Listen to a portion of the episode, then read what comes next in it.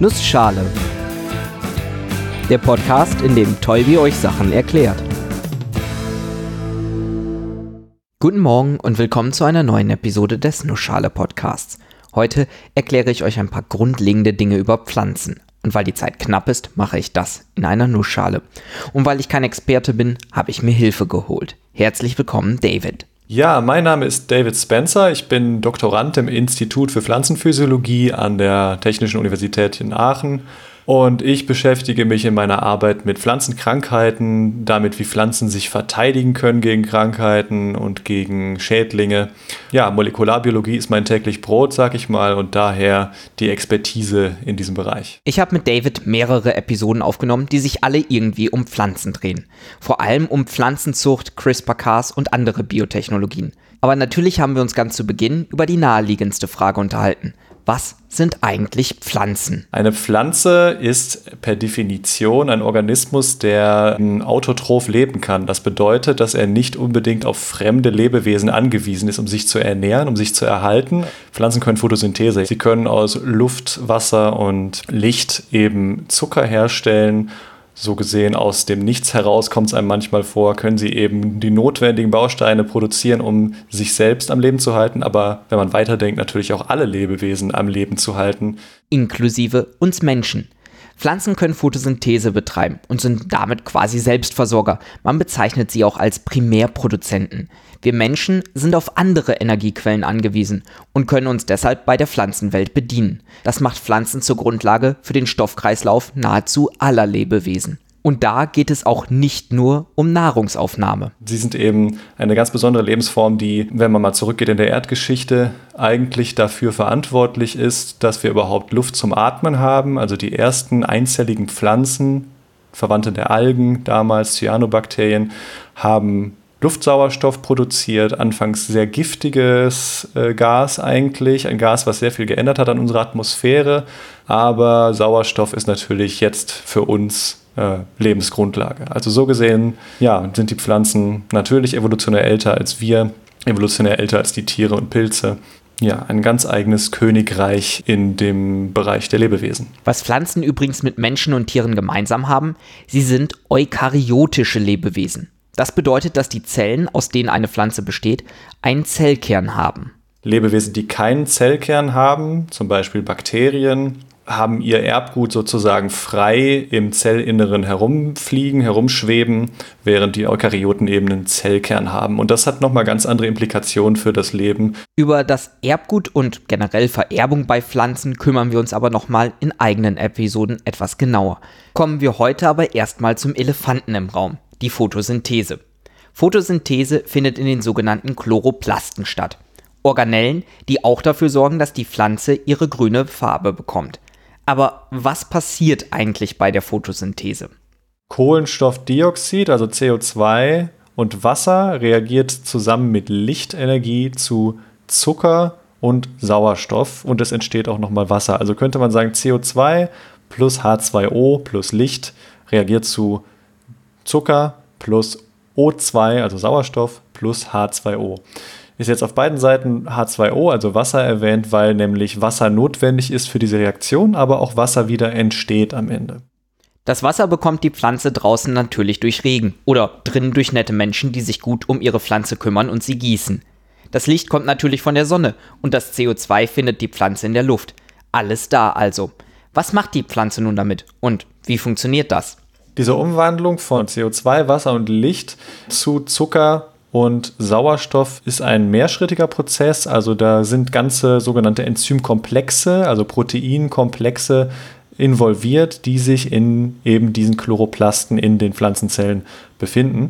Da gibt es einerseits diesen Lichtsammelkomplex, der dafür sorgt, dass das Photon, also der Lichtquant, die richtige Stelle erreicht, dass die Energie des Lichtes in der Zelle gefangen bleibt, sag ich mal, in Form von Wärme und nicht einfach durch das Blatt durchgeht, dann wird eben die Energie des Lichts genutzt, um CO2 zu binden. Das heißt in dem Fall CO2, Kohlenstoffdioxid miteinander, also mit sich selbst und mit anderen schon vorhandenen Molekülen kovalent zu verbinden, also mit wirklich festen chemischen Bindungen zu versehen, damit es eben nicht wieder in Form von Gas entweichen kann. Und das ist ein mehrschrittiger Prozess, wo mehrere Kohlenstoffatome aneinander gehängt werden. Denn ein Glukosemolekül zum Beispiel, was ein Einfachzucker ist, enthält sechs Kohlenstoffatome.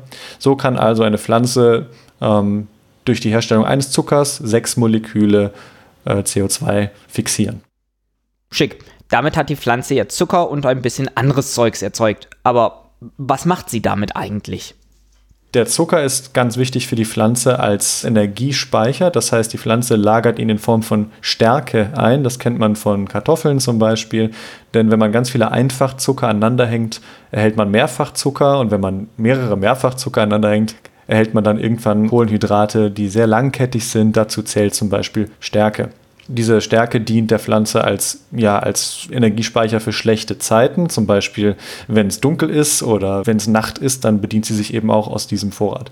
Aber vor allem baut sie aus diesen Molekülen ihren Pflanzenkörper aus. Also Pflanzen haben ja Zellwände um die Zellen herum, die sind komplett aus Zuckermolekülen gebaut und so kann die Pflanze eben stabil stehen, hat eine, eine Art Exoskelett, ein, ein Grundgerüst, das ihr eben ihre Stabilität verleiht. Der Sauerstoff ist eher ein Nebenprodukt und das Wasser, was entsteht aus der Photosynthese, das wird in Form von Wasserdampf abgegeben durch die Poren in den Blättern.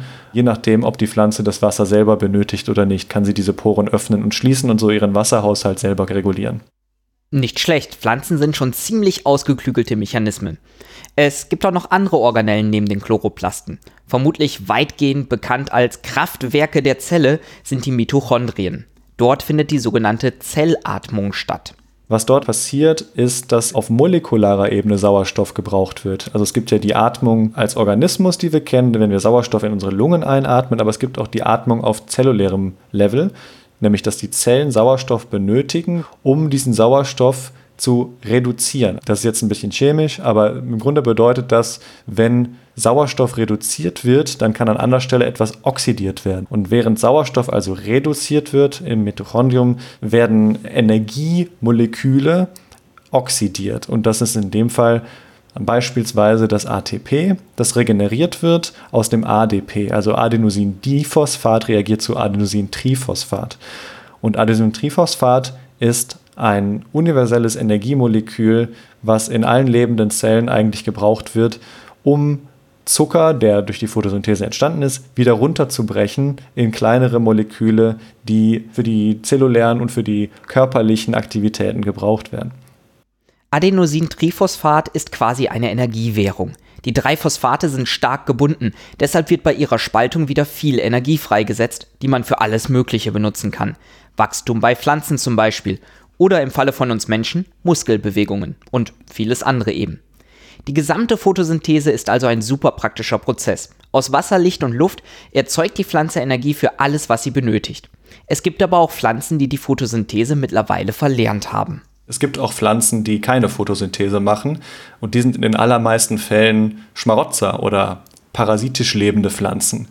Das sind dann halt auch keine grünen Pflanzen, sondern zum Beispiel weiße, braune oder in anderen Farben, weil eben dieses Blattgrün fehlt, was für die Photosynthese wichtig ist, beziehungsweise diese Arten von Pflanzen, die sparen sich das Blattgrün weil sie beispielsweise mit ihren Wurzeln unterirdisch anzapfen an zum Beispiel Bäumen oder an anderen Pflanzen um deren Nährstoffe zu klauen oder zu parasitieren. Dann brauchen sie nicht selber Photosynthese machen und überleben sozusagen dank der Photosyntheseleistung anderer Pflanzen. So gesehen gibt es also Ausnahmen im Pflanzenreich, die die Regel bestätigen, weil ganz allgemein ist natürlich in der Definition einer Pflanze diese Fähigkeit zur Photosynthese enthalten und dann hat sich evolutionär eben, hat, haben sich so Sackgassen gebildet oder auch spezifische Nischen gefüllt. Das heißt, Pflanzen haben einfach irgendwann die Notwendigkeit, Photosynthese zu machen, abgegeben. Aber die Urahnen von diesen Pflanzen sind eben auch photosynthetisch aktive Pflanzen gewesen. Also sie stammen von den Pflanzen per Definition ab und sind daher auch selber Pflanzen. David hatte eben schon mal die Wurzeln als wichtigen Bestandteil einer Pflanze erwähnt.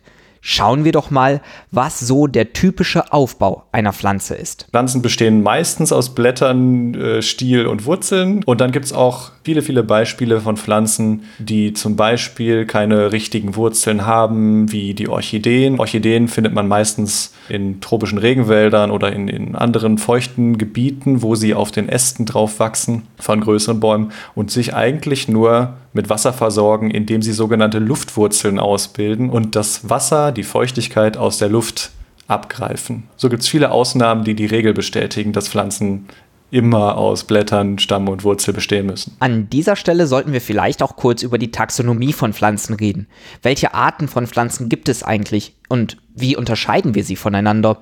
Generell ist die Taxonomie, also die systematische Einordnung von Pflanzen, teils geschichtlich gewachsen, historisch gewachsen, aber auch mit den neueren Methoden jetzt ist sie basiert auf molekularen Erkenntnissen, ne, genetischen Erkenntnissen. Man kann ganz allgemein sagen, dass man Pflanzen einteilen kann in Bedecktsamer und Nacktsamer. Das klingt ein bisschen komisch, bedeutet eigentlich nur, dass der Samen entweder von einer Art Hülle umgeben ist, von einem Fruchtfleisch oder von einer Schale oder eben nicht. Dann gibt es noch ein paar so Relikte aus der Urzeit, die auch jeder von uns kennt. Das sind die Moose und Farne. Die funktionieren nochmal ganz anders. Die haben gar keinen richtigen Samen. Und dann die urtümlichste Form von Pflanzen sind die Algen, die halt wirklich nur im Wasser oder auf dem Wasser wachsen können. Und dann gibt es eben die höheren Pflanzen, die sich unterteilen in Angiosperm, Gymnosperm oder auch Bedecktsamer und Nacktsamer.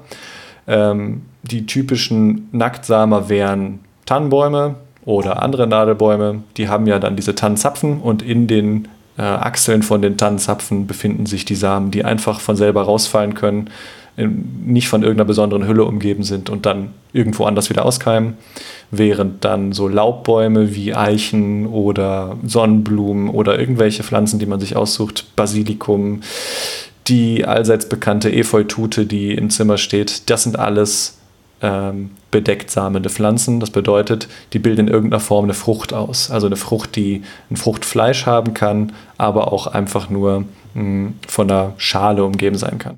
Für mich kam es dabei übrigens etwas überraschend, aber Pilze sind keine Pflanzen. Warum eigentlich nicht?